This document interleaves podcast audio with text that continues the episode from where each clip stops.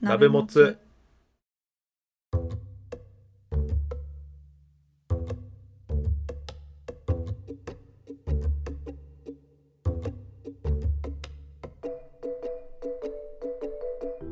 同じ鍋のもつを食うのお時間です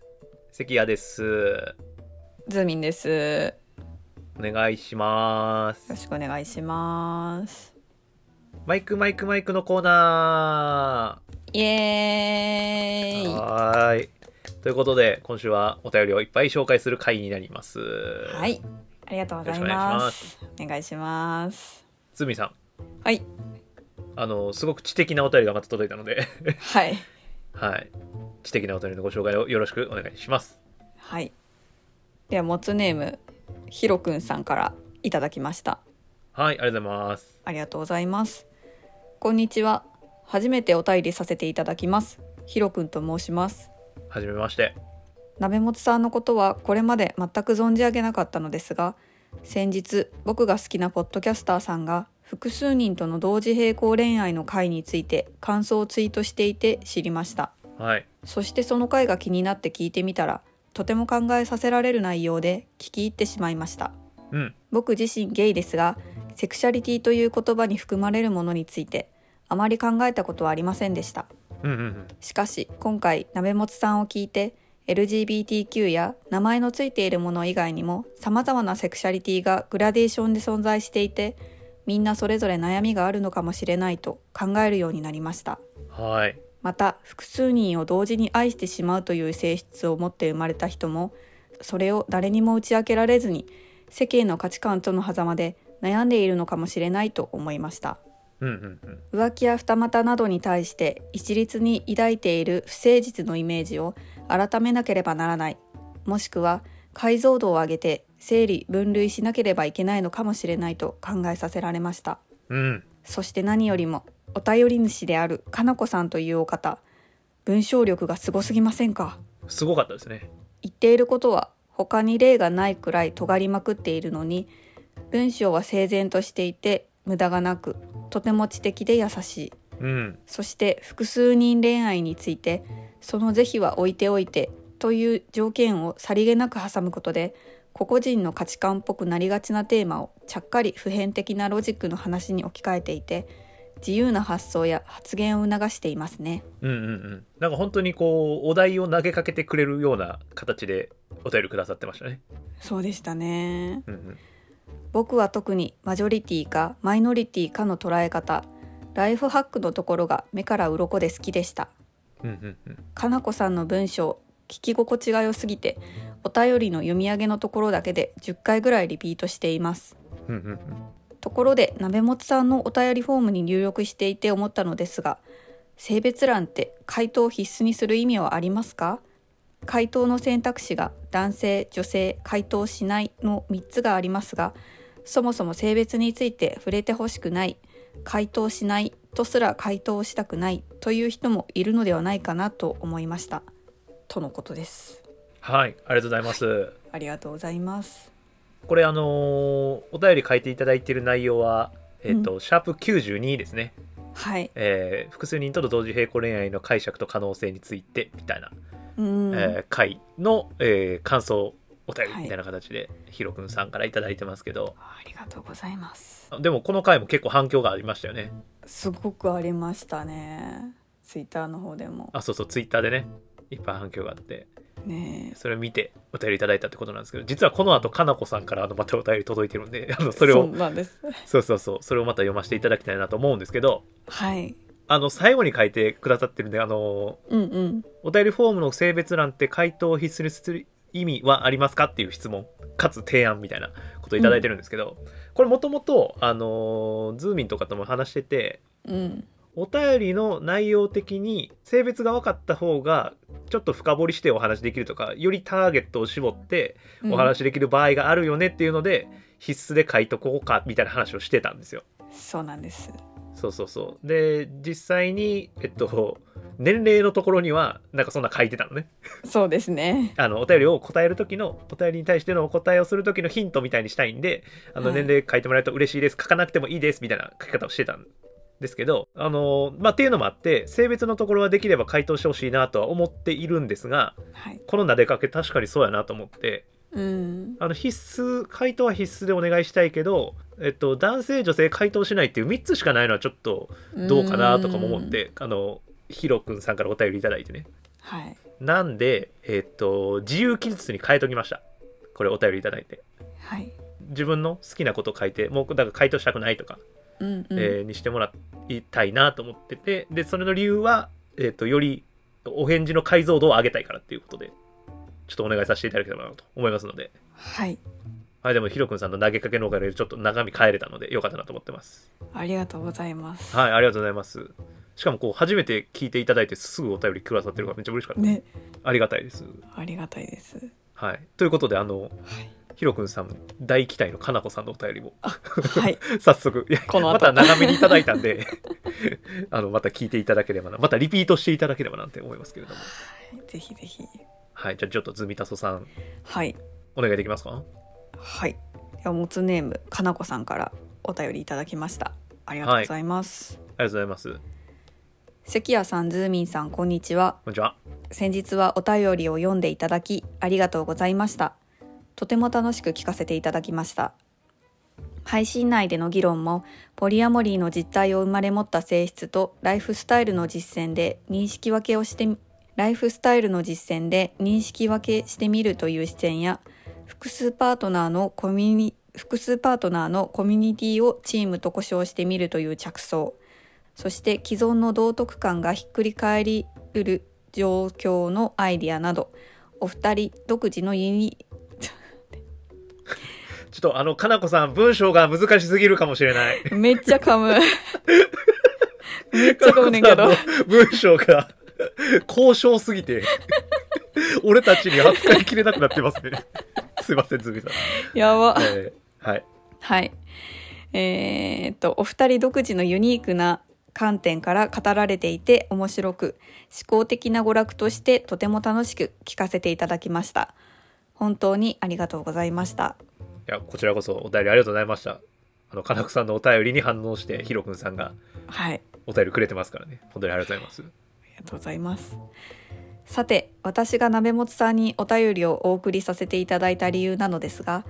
関谷さんのイケボに惹かれたからというのももちろんあるのですが、かっこ笑い。ちょいちょいちょいちょい ちょいかなこかなこちょいよくわかってはる。 いやいやいやかっこ笑いじゃないのよ一番の理由は、鍋本さんが取り扱うテーマに対して、演疫的なアプローチではなく、機能的なアプローチをする番組だと感じているからです。えええんえんえんえきえんえんえき疫、演疫的、機能的。機能的はい。ちょっと説明がいるかもしれないね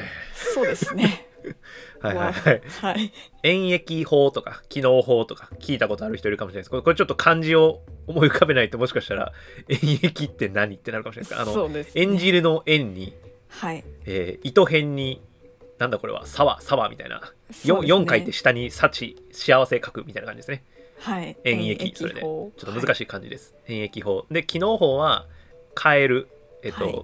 家に帰るとかの帰るねはいうん。に収めるこれ糸編の方の収めるですねはい。で、えっと機能法演疫法と機能法ってやつですねうん。演疫法っていうのは、えー一般的な前提を個別の具体的な事例に当てはめる推論法ほい。で機能法は、えー個別の具体的な事例から一般的な結論を導く推論法ほい。はいで これむずいえっともうちょっとこれちょっと例えいるなってこれちょっとねお便り一旦区切りますけど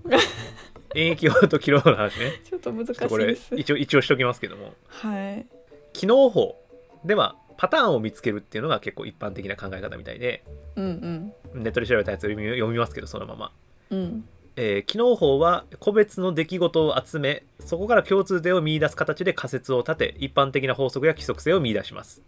うんでこれ例えば、えー事例が3つあって事例1、えーライオンがシマウマを襲って食べたはい。事例2ライオンがヌーを襲って食べた事例3ライオンがウサギを襲って食べたうん。っていうこのライオンが〇〇を襲って食べたっていう事例が3つあったら、まあ、推論かなとしてライオンは肉食動物であるはいはいっていうこう事例を集めて共通点を見出して、えーライオンが丸々を襲って食べたから食べてるからライオンは肉食動物なんじゃないかっていうようなパターンを見つけていくっていうのが機能法。うーんですね分かってきたはい、で免疫法はい、えーはこれもちょっとネットの記事そのまま読みますけど免疫法では一般論を前提に思考を発展させますうん免疫法の代表的な考え方に三段論法がありますこれは大前提小前提結論と3段階で事象を解明するものですこれも例えばがあります例えば、えー大前提として生き物は必ず死ぬうん小前提としてライオンは生き物であるうんうんでこの2つの、えっと大前提と小前提から、えー結論としてライオンは必ず死ぬはあ生き物は必ず死ぬっていう大前提ライオンは生き物であるっていう小前提でこの2つ組み合わせて結論としてライオンは必ず死ぬっていうような前提をこう、えー積み重ねていくと、うんうんうんえーこのように演疫法では大前提を揺るぎない一般論として用いることがだ重要になりますうんうんまた、えー大前提と小前提の論理が結びついていなければ正しい結論は導き出せませんみたいなことで、まあ、ちょっと考え方が違ううんうんうんただこう、えー、と物事を整理していく時の方法として、えー、と機能法とか、えー、益法っていうのがあるっていうと、うんうんえーぐらいの、えーと説明がいる文章が、えー、と2行に書いてありましたはい一番のあのなめもつになんであのシャープ92で取り扱ったような、えー、と内容のお便りをくださったんですかっていうのは質問させていただいてたんですけどはいでそれの理由で、えっとお答えいただいたのが今の話ね一番の理由は鍋本さんが取り扱うテーマに対して機能法的なアプローチをする番組だと感じているからです、まあ、要は個別先の文章を読むと個別の出来事を集めてそこから共通点を見出す形で仮説を立てて一般的な法則や規則性を見出すというようなアプローチを鍋本がしているからとはいいうことですねすごいな改めていやーなんかアカデミックになってきたな鍋本 おがほんほんほん まに関関谷さんのプレゼン力もあるんだけど 関谷さんの圧倒的なプレゼントプレゼン能力ねプレゼント能力はないんですけど私あのむ昔昔の回で話したんですけど私プレゼント能力は本当に皆無なんですけどプレゼン能力がねそっちプレゼン能力はあるんですすけどねあのプレゼントを選ぶ能力は本当に皆無なんですけど、はい、大丈夫大丈夫ですよ大丈夫なんですかね大丈夫だと信じましょうはい、まあ、というようなことであのよかったらまたこれもリンク貼っとくんであのはい関谷の話聞いても分からなかったって方はよかったら見てみてくださいはいまあ、とにかく鍋もつは機能的なアプローチだと思ったからあの選んでくださったということですね。はいはい、ちょっとじゃああのこれ全然お便りまだ前半終わってないぐらいなんで はい戻りますね、はい、戻ってください。はい、すいません、はい長く話しちゃって。多くのポッドキャスト番組は意識的であれ無意識的であれ演疫的なアプローチを採用しているようで例えば「令和の時代だからこうあるべし」とか「他人には優しくすべし」というような倫理や一般原則ありきでお話しされることが多いのですが鍋本さんはそうした前提を置かないところから議論がスタートし自身の経験や観察できる範囲の事例をもとに議論を積み重ね積み重ねた結果このように考えられるとかこのように思うというように主張にたどり着くところが特徴的で面白いと感じていますおい、演疫的なアプローチをする番組も機能的なアプローチをする番組もどちらも長所短所があると思いますが先日お便りさせていただいたような現代の倫理観を前提としないフラットなディスカッションを聞いてみたい場合には様々な価値観の可能性を排除せず地道にコツコツと思考実験した上で意見を聞かせてくれそうな機能的アプローチの鍋本さんにお願いしたいと思いお便りさせていただいた次第です。そしてやはり鍋本さんにお便りさせていただき正解でした。ふふ、お二人ともお上手ですね。とのことです。はい、ありがとうございます。はいありがとうございます。まあなんか意識してたよな。うんうんうん。俺俺たちってお。おお俺お俺たちって常に機能法的なアプローチをしたいなと思って番組をずっとやってきたんだけれどもそうややっと気づいてもらえたかなっていう。気づいてもらえたよね。うん。いや、こんなん考えたこともなかったら。いやでもありがたいよねこう客観的にこう見えてますよって意見をもらえるのはそうやね先ほどひろくんさんじゃないけどお便りの中でもあのこれってこうじゃないですかみたいな言ってもらえる方が嬉しいからいうんうんやでもまあでも確かに言われたらそうやなと思ったけどねうんもうそうねで特に俺がそうなんよな多分うんうんうんそうやと思ズミタソさんはどっちかっていうとあれじゃない現代の倫理観とか結構大事にしてるう多分そっち方面やと思なんか令和だからとか俺あんま言わへんしううん考えたことないかもな時代とか関係なくいいもんはいいとか良くないことは良くないって自分の物差しでちゃんと言える人でありたいなっていうのを高校大学ぐらいからなんかそう思ってたかもな、うんうんうん早いなまあ思ってたけど別にこんなあの機能法とか演疫法とか考えてなかったけど、うんそこに名前があったんやなうん、そうねこれはもうだから単純に教養がないからですねいやいやいやなんかそのい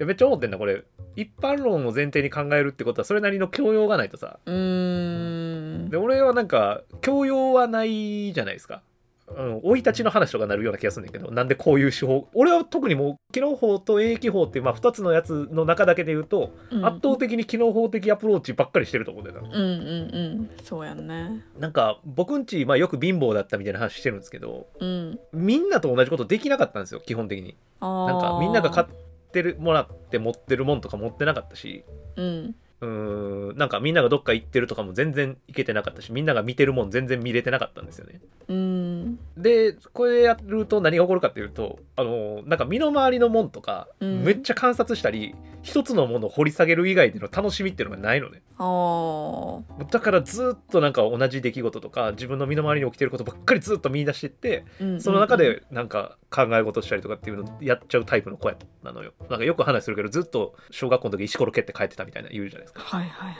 で石ころの目線になってうん大冒険してたみたいな、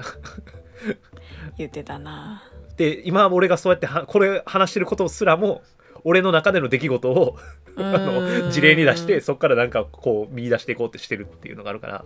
基本に的に俺機能法タイプの人間かもなって思ったそうやねそうそうでもまあいろんなものに触れてたらさやっぱ一般論とかもえ得ていくような気がするんだけどななんかそういう前提にそもそも立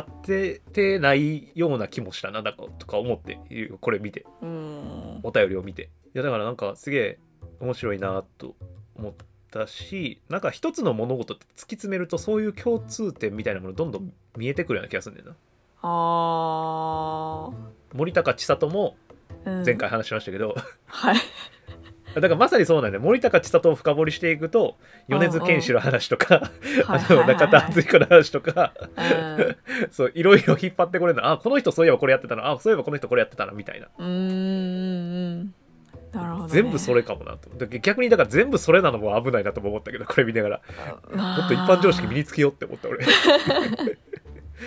ゃあそういう意味でいくとズーミンと一緒にやってるのは俺的にはすごいありがたいなと思ってあー一応バランスが取れるような形になってるんかなそうそうそうそうそうあーでそういう意味でもこう最強のペアで鍋もつってやってんだなーって思ってあー やってますズーミン苦笑いでした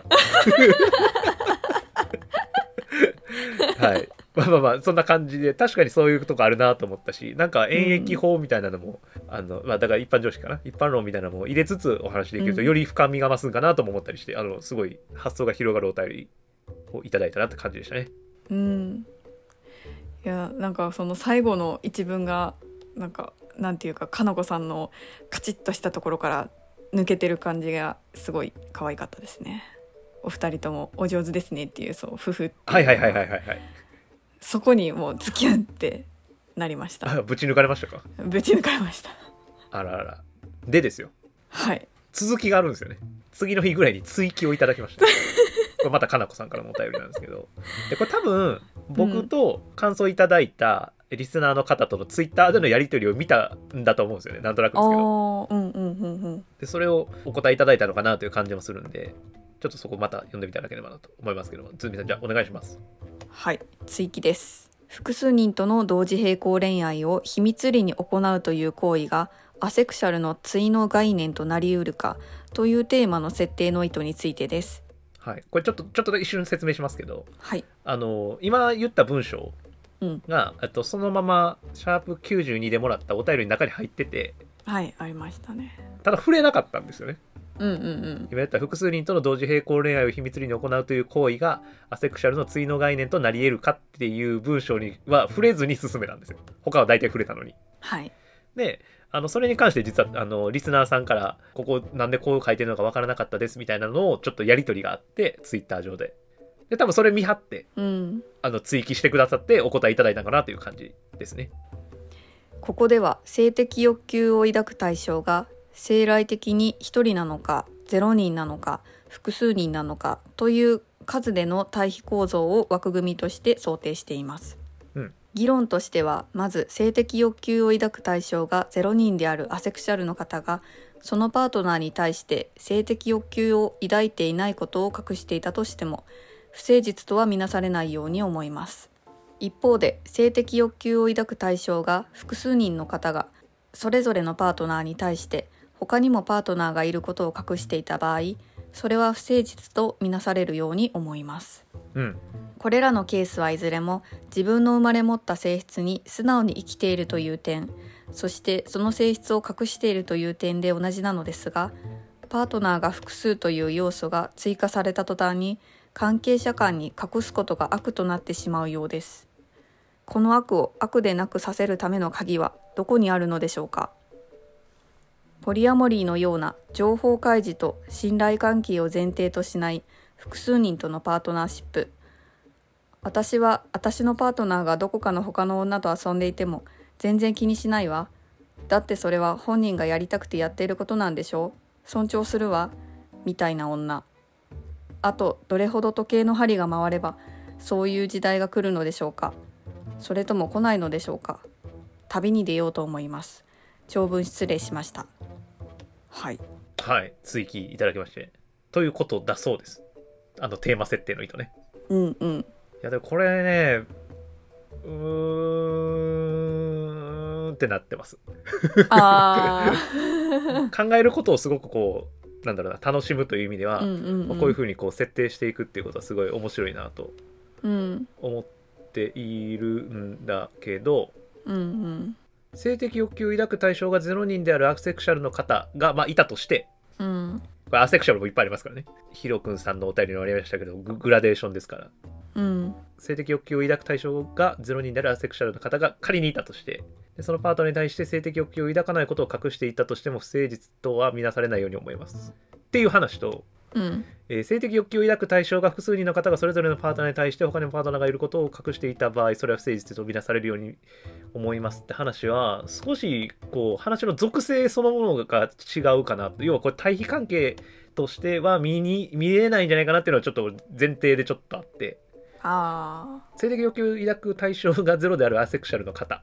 うんがあのそれを言わないってことは、えっと、いわゆるこうカミングアウト的な話なのかなと思うんですよね。そうですね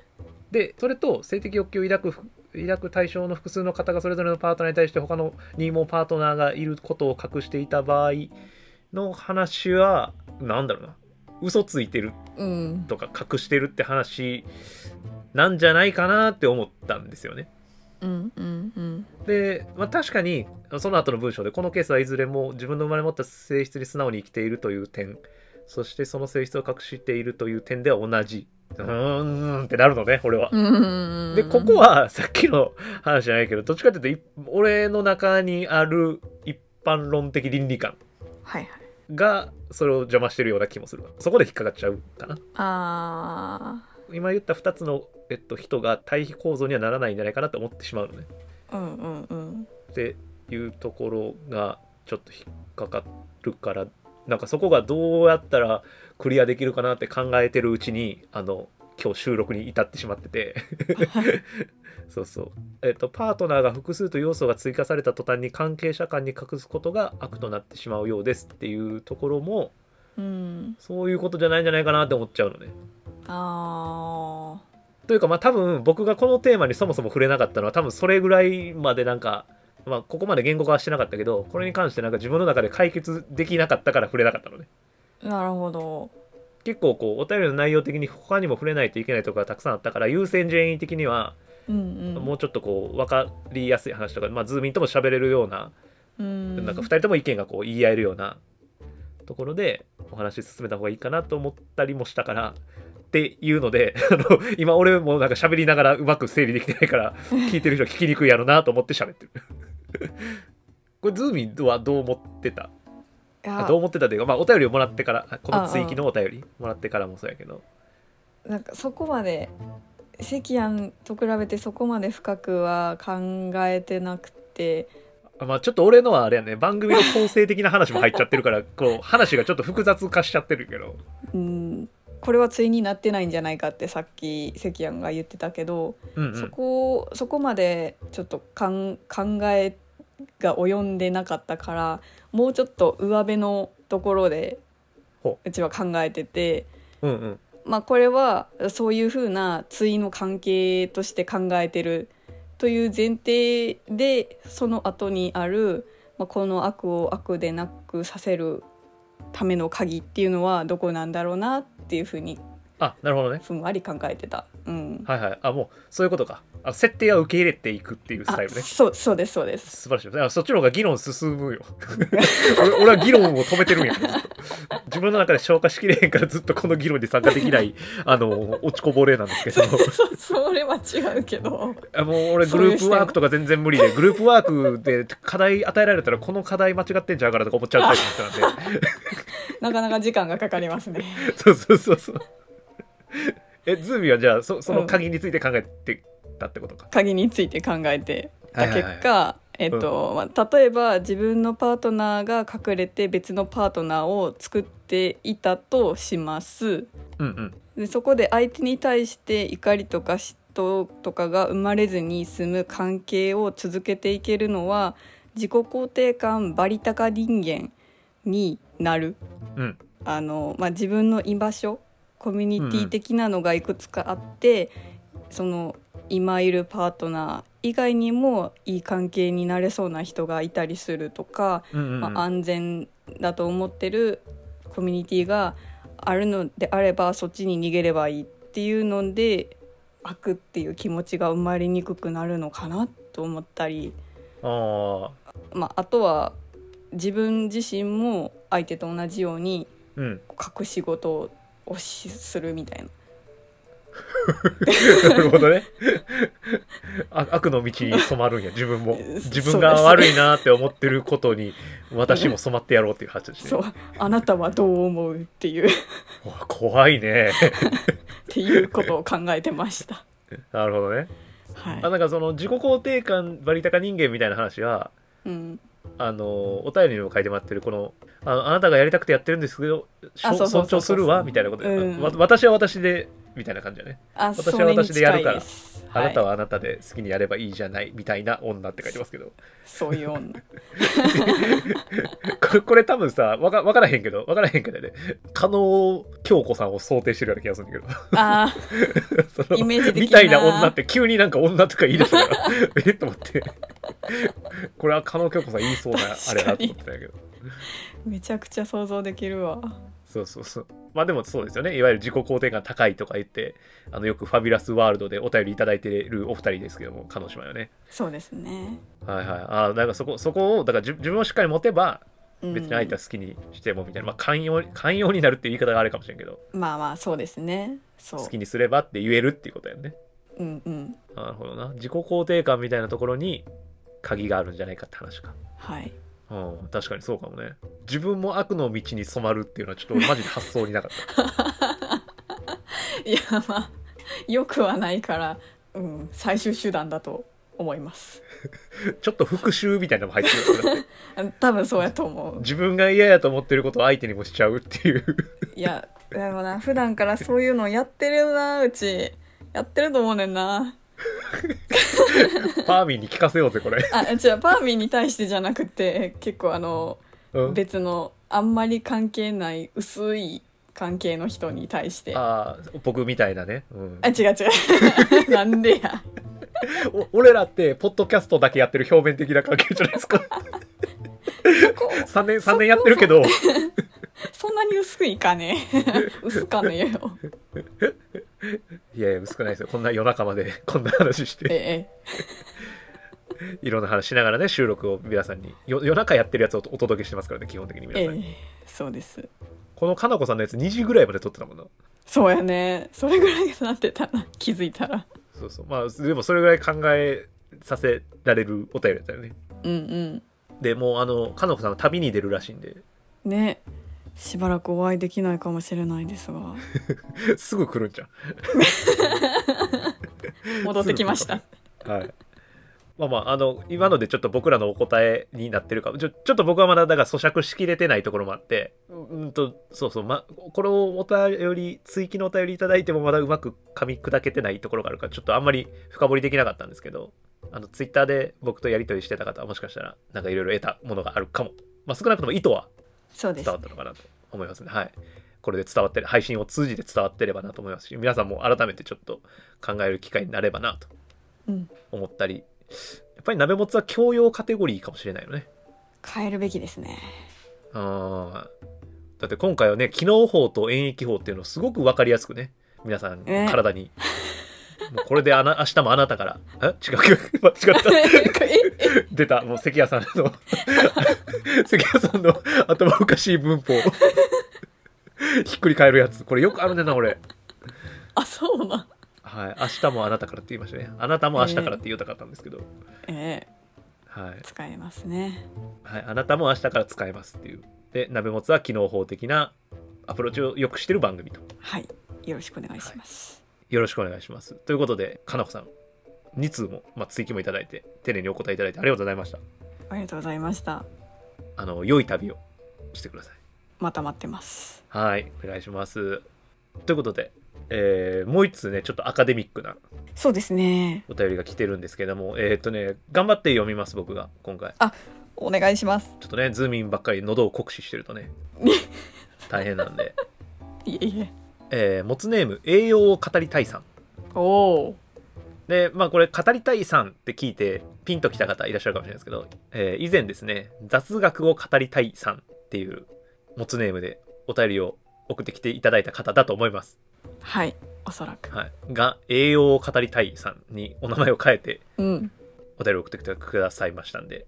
えー読みます読みますけれどもあのー先にですねあの栄養を語りたいさんにちょっとお伝えするんですけどはいあのねあのーこれよ読む文章じゃないのよね。そ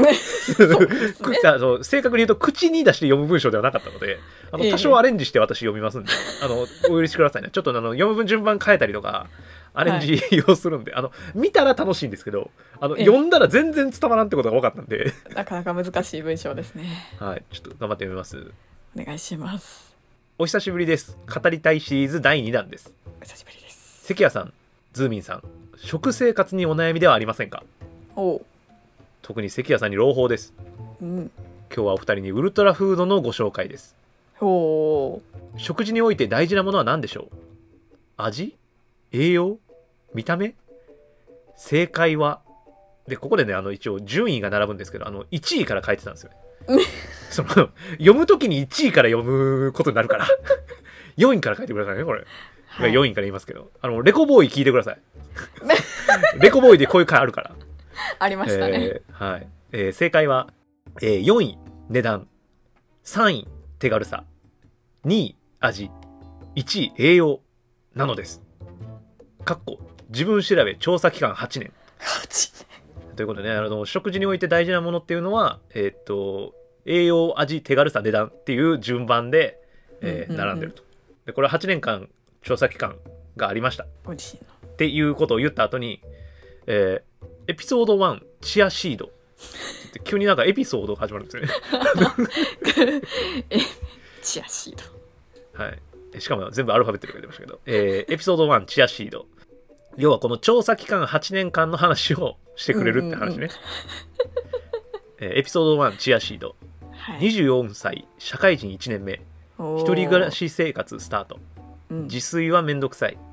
外食は不健康そもそも栄養なんて気にせず生活したいうんてんてんてん。私は考えました。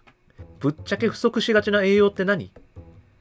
六大栄養素の必要量を厚生労働省のホームページで確認す ると、一般人の栄養摂取量状況は、っていうので、えっと、まず、んえー6大栄養素っていうのが、うんえうーん炭水化物脂質タンパク質、えービタミンミネラル食物繊維、うんえーらしいんですけど、えーこれちょっと全部読むと大変なんでざくっと言いますけど炭水化物と脂質は大体取りすぎみたいですうんでタンパク質はちょっと不足うんうんしてる、えービタミンはものによって不足してる例えばビタミン KAB12B12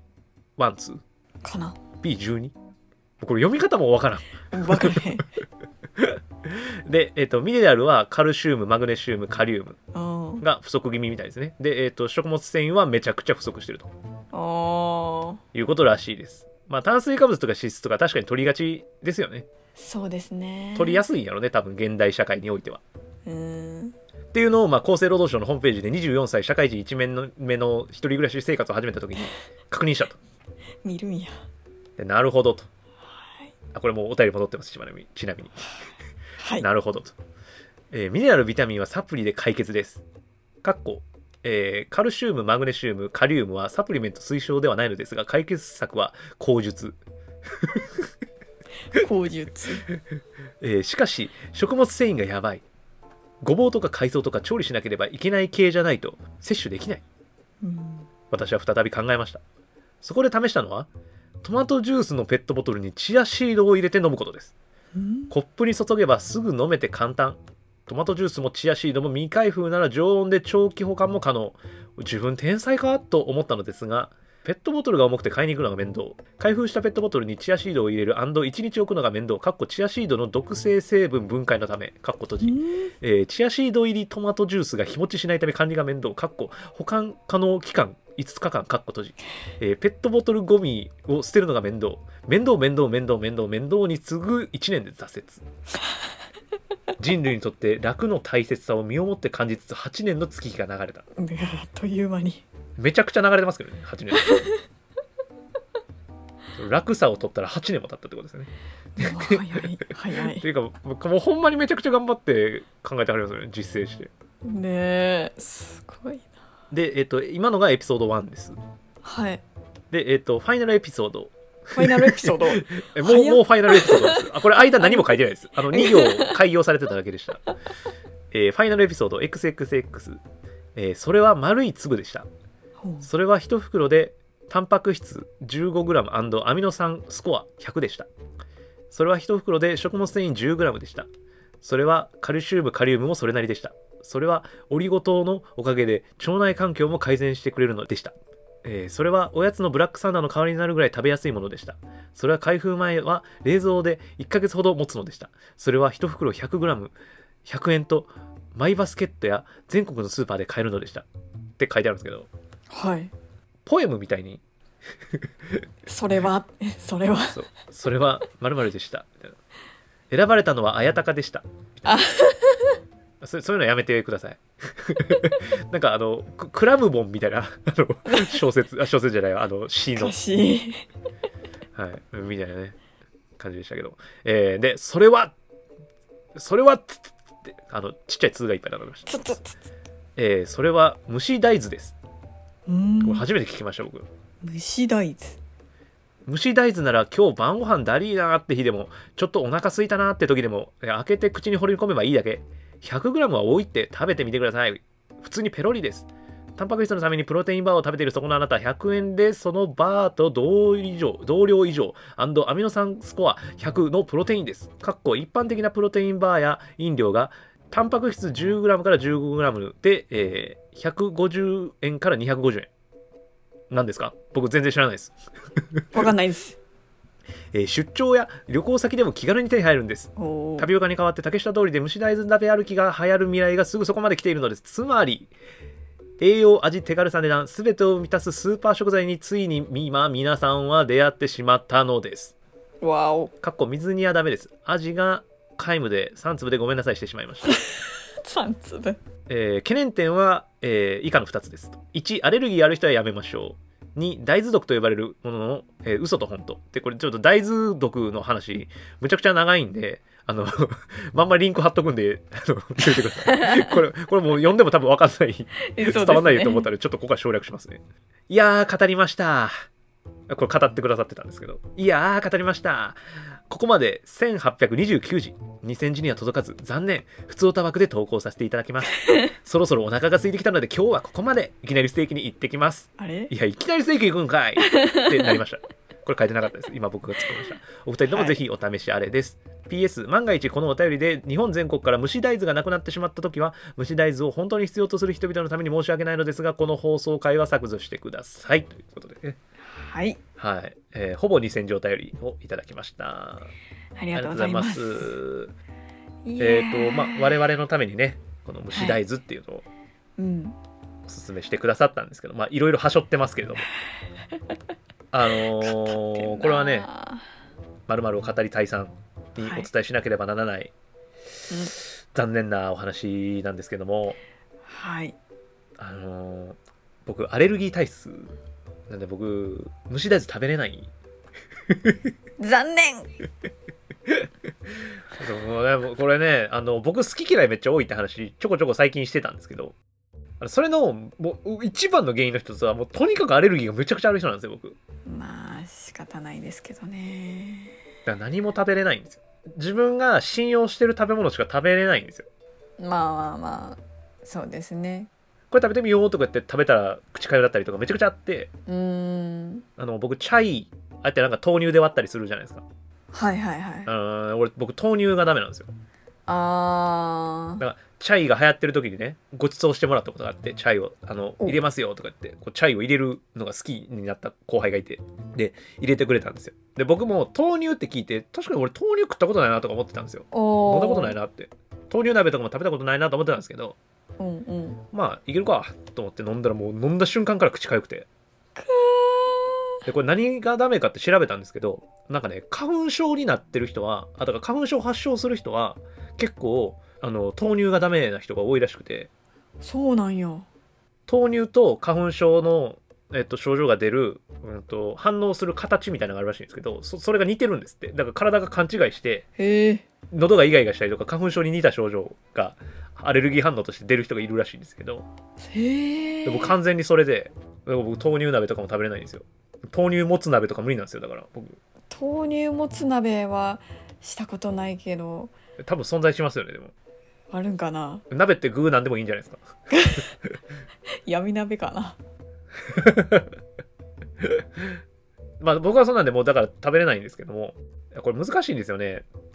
食べれないもんがいっぱいあるから特定のもんしか食べなくなるんですけど特定のもん食べ続けたらそれがアレルギーになったりするじゃないですか、あでー僕僕地獄のループに陥ってて今僕どんどん食べれるもん減ってるんですよね、年を減るごとに、いやもうもっと食生活ちゃんと考えれば大丈夫だろうって言われると思うんですけど、まあ、実際そうなんですけど、えーそこまでパワーはなくてだまあまあそういうの分かりますよから僕リンゴとかは後天的にダメになってるんですよねあそうなんや先天的なアレルギーもあるし後天的なアレルギーも僕もいっぱい持ってて、へえまあ、その辺難しいですよねと思いながら生きてます僕最終的にだから本当にサプリメントで生きる人間になると思います食うもんなくて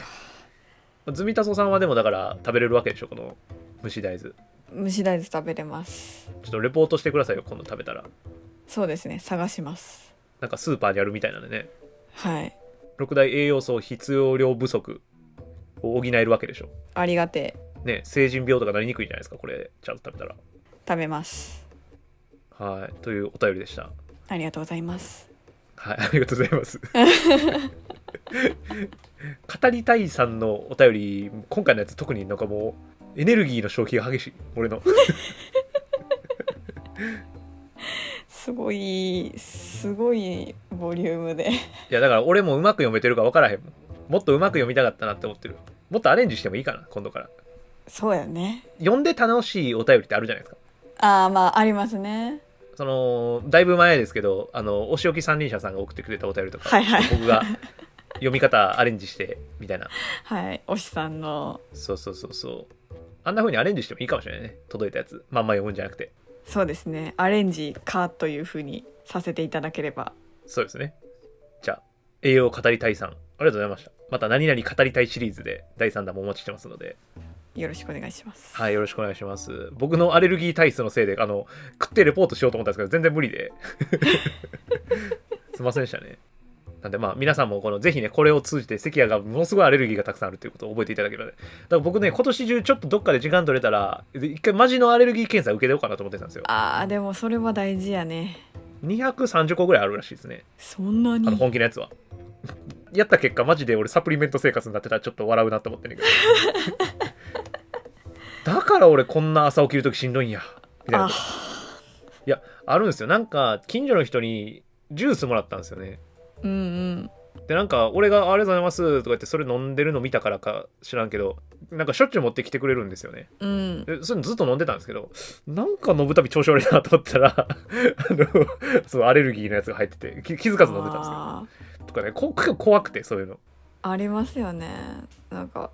アレルギーかわからないですけどうちあのだからとかああいう系の飲んだらお腹悪くなりますあーいやあるあると思いますよそういう体質みたいな、うんでそれは多分ほんまにちゃんとあるねんなんか成分があーでまあちょっとそういうの一回調べてみようかなと思って僕年がら年中体調悪いんですけどええななんか当たってんちゃうかなと思ってんですよね下手しいなんかご飯とかあり得るからでね僕あの片頭痛の関係で小麦ダメって書いてあってパン食べなくなったんですけどうんうんパン食べないと調子いいですね ああそうなんや俺多分ちょっと小麦とかもあんまり良くないんかもしれないまあちょっとは食べるんやけど、ええうんそうそうそうだからうどんとかねあだからあ粉もん一時めっちゃ食ってたから昔、うんちょっと訳あってその時に行ったかもしれないね許容量がええよく言うじゃないですかあのアレルギーはコップの水が溢れるみたいな聞きますねはいもう多分行っちゃってると思いますねまあということで皆さんもねあの栄養素をちょっと調べながらぜひ生活してみたら健康になるんかもしれんけどうんなんか気にしすぎんのもなみたいなとこもありますよねいやそれはそうですねそう難しいよねバランスがうん僕もあのー前片頭痛の回話した時に AppleWatch を導入して睡眠の質を測るみたいなうんうんやってみようっつってやってたんですけどはいあのーあれやりすぎるとなんか達成できてない時の絶望すごくて うーわまたちゃんと寝れてないわみたいな、あああーまたやってもうたみたいなでなんかそれがストレスになって次の日またちゃんと寝れへんみたいになっあーりかけたんであこれ俺多分無理やと思ってあんまり見てないんですよ最近うんうんうんつけれる時につけてあ今日はちゃんと寝たなとかあのそ それぐらいにししようと思ってやったらちょっとだけマシになりましたよかったです結局はなんか数字でとかなんか一般的なまあこれぐらい取ってくださいみたいなのはあるけど、まあ、やっぱ最終的には自分の体は自分で気分よく管理するのがいいなっていうのになんとなく行き着いててうんっていうような今暮らしをしてます大事にしていきましょうではありがとうございました栄養を語りたいさんありがとうございましたじゃあ最後のお便り泉さんお願いしますはいえモツネームマイクマイクマイクさんからですはいああのりがとうコーござナーいまのすねあの、はい名前の主ですから、はい、マイクなめもつでマイクマイクマイクとはお便りコーナーのことですからはいそうなりました、のマイクマイクマイクさんねコーナー化されそれが皆さんのものになったのもやっぱり関谷さんに面白いと思われたからですかねかっこドヤ顔ふんふんふんシャープ91で教職の方が多いとのことでしたのでなんとか先生枠に入りたくて必死に過去の記憶を検索しましたおうで見つけましたお高校の夏休みに小学校のプール監視員バイトをしていた時に子どもたちに先生と呼ばれたことがありました思い出させていただきありがとうございましたとのことですはいありがとうございますありがとうございますあのマイクマイクマイクさんはすごい律儀な方であの関谷さんに面白いと思われたからですかねドヤ顔って書いてるんですけど格好書きで、うんこのドドヤ顔もあの概要欄見て書いてくださってますねドヤーって書いたんですけどこの前どっかのおー回しっでかり見てくれてるしっかり見てくださってますねあのすごいだからこうこういういじりすると概要欄多分見てくださるんであのもっと自由に書いてもらって大丈 夫ですよまあひ拾いますけどあの僕は大体わかるんであの匂わせ警察なんで、 はいなさすが あごめんなさい警察じゃなくて探偵でした毎回間違える毎回間違えるし毎回訂正するっていういやでこれ あのプールの監視員は先生じゃないし、そうあですのね子供たちから先生と呼ばれたらあの訂正した方がいいですよそれは